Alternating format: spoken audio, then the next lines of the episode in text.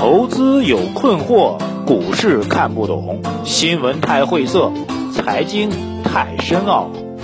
每天拿出五分钟，马洪曼博士为您闲话家常，答疑解惑。欢迎收听《财经老马日日评》。好，各位老马日评的听众朋友们啊，大家晚上好啊！因为前面有一点事情啊，所以今天录的节目晚了一点啊。现在我录节目的时候已经接近八点半了啊。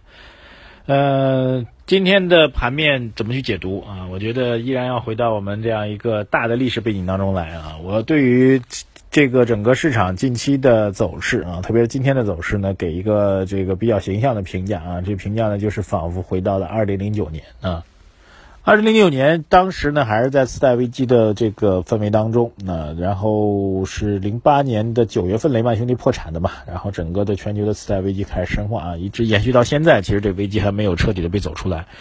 那始作俑者是美国，已经从这危机当中慢慢的走出来了。OK，然后回到当时那时间点吧，零八年，零八年其实中国央行的货币政策一次历史当中非常重大的失误啊。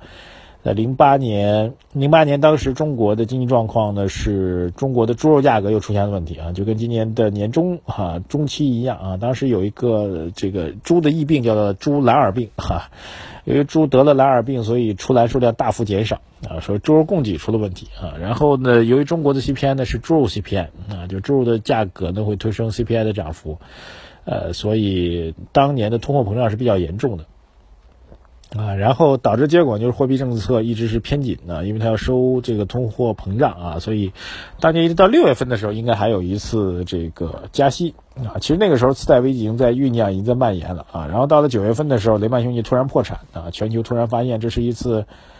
呃，各大经济体，包括中国在内，他突然发现这是一次全球性的这个金融危机。OK，然后呢，中国的风向逆转啊，所以从雷雷曼兄弟开始，我们从上半年的紧缩的货币政策一下子变成超宽松的货币政策，然后财政政策是集体的发力啊，当时是温家宝总理来担任，温家宝先生吧来担任我们的国务院总理啊，然后制定了一系列的刺激经济增长的动作啊，那时候的经济萧条比现在可能还要严峻啊，那时候。呃，以我的经验来讲，在上海，上海的外环基本上都是跑大货车的啊。那个时候，基本上连外环上的大货车的数量大幅减少啊。外环是极度拥堵的一个环线，在上海啊，不像北京还有五环啊啊五环，对中上海没有，只有内环、中环、外环、交环对。然后外环线上大货车都锐减啊，整个上海的交通状况非常好，就跟我们这个。经济不好的时候，或者这个停产的时候，就空气好一个道理。然后这个零零八年下半年开始到零九年啊，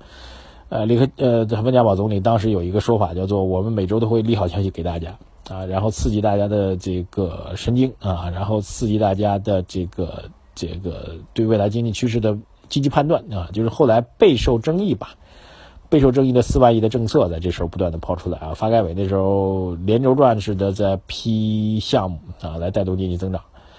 然后，然后，然后就这一切啊，货币政策加财政政策，强力的刺激政策，然后导致呢，零九年的上半年哈，呃，春天开始吧，三月份，我印象当中应该是三月份开始的，叫做小阳春的行情啊，这个，呃。股市在涨，然后房地产也在涨，而且房地产涨得很快，房地产直接涨到了反弹，直接反弹到了啊，应该不叫反弹了，这个直接涨到了，呃，次贷危机爆发之前的高位，甚至把之前的高位都打掉了。股市也是一波比较凌厉的一个上涨的一个行情，啊，这就是一个典型的零九年，零九年的这波的。资本市场啊，资产价格吧，资产价格一般是指房地产和股市嘛，资产价格的一个飙升的一个态势啊，在零九年上半年叫做零九年的小阳春，救市所带来的小阳春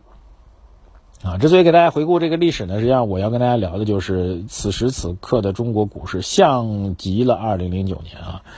这个经济数据是一团糟啊，包括最新看到的今天收盘之后的一个最新数据啊，十月份全社会用电量同比是下降了百分之零点二，依然是负增长啊。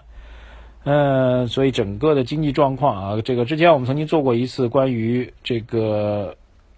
各位对于中国经济的这个到底是增长还是衰退的一些这个问询啊，大量的朋友反馈给我们各行各业的经济的一个这个增长的疲弱的态势，实体经济的疲弱啊，宏观经济的增长的乏力啊，和股市之间的上涨啊强势啊，所谓牛市预期形成的这个极大的反差，怎么去解释呢？唯一能够解释就是硬币的另外一面了，就是硬币的一面是经济形势的不给力啊，硬币的另外一面是由于经济形势的不给力，所以我们想象着。呃，政府部门会出台更猛烈的刺激政策来带动这个经济的复苏，从而带动股市的上涨啊。这个逻辑，呃，成立吗？成立啊，在短期当中是成立的啊，在一定时期当中是成立的。所以这波反弹从两千八百点一直反弹到现在又重新回到三千六百点吧，是成立的。但是各位一定要想到的就是，从零九年那波反弹也不小哦，反弹完之后，但是基本面没有真正带动起来。然后导致的结果呢，依然是市场重新回到了熊市的这个逻辑当中去啊，所以我觉得仍然到目前为止仍然不宜以所谓牛市重来、市场反转，然后没有经济基本面支撑的市场是不可能出现这个持续性的所谓的牛市行情的，经济基本面会决定这波行情的一个上涨的一个。空间啊，当然现在的消息面上比较多的来自于，比如财政政策的，而且我一直在跟大家讲，货币政策其实已经陷入到流动性陷阱的这个悲哀当中了。货币政策现在已经完全失灵了，包括央行的副行长自己也在今天的收盘之后还是盘中了有这样一个表述啊，来看一下啊，他的表述是说，呃，现在要想实现央行的货币政策的调控也是越来越难了啊。央行的官员，央行货币政策二司的潘洪胜呃表示。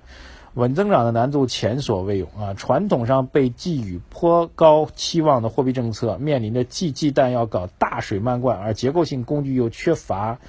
速效的尴尬处境。防风险的压力明显上涨，具体表现为不良贷款的持续增多，地方政府债务的沉重，刚性兑付风险的加大，金融改革与稳定的协调更加的微妙。这种表述在央行的官员当中几乎是非常非常罕见的一种表述。那它实际上是在印证我的观点，就货币政策已经处于失灵当中。那现在只能重新去再次记起了，或者举起了吧，举起了这个财政政策大旗啊。财政政策，这个柯强总理说的是减税啊。当然，我们市场期待的是更多投资项目。那投资项目说句实在话，呃，新届政府的投资项目是以 PPP，就地方政府加民营企业呃加私人资本的这样一个基础设施建设项目的模式为主。但这个 PPP 模式到目前为止没有实质性的。啊，不像当年的四万亿那么立竿见影吧，所以我们依然持一个相对偏审慎的态度。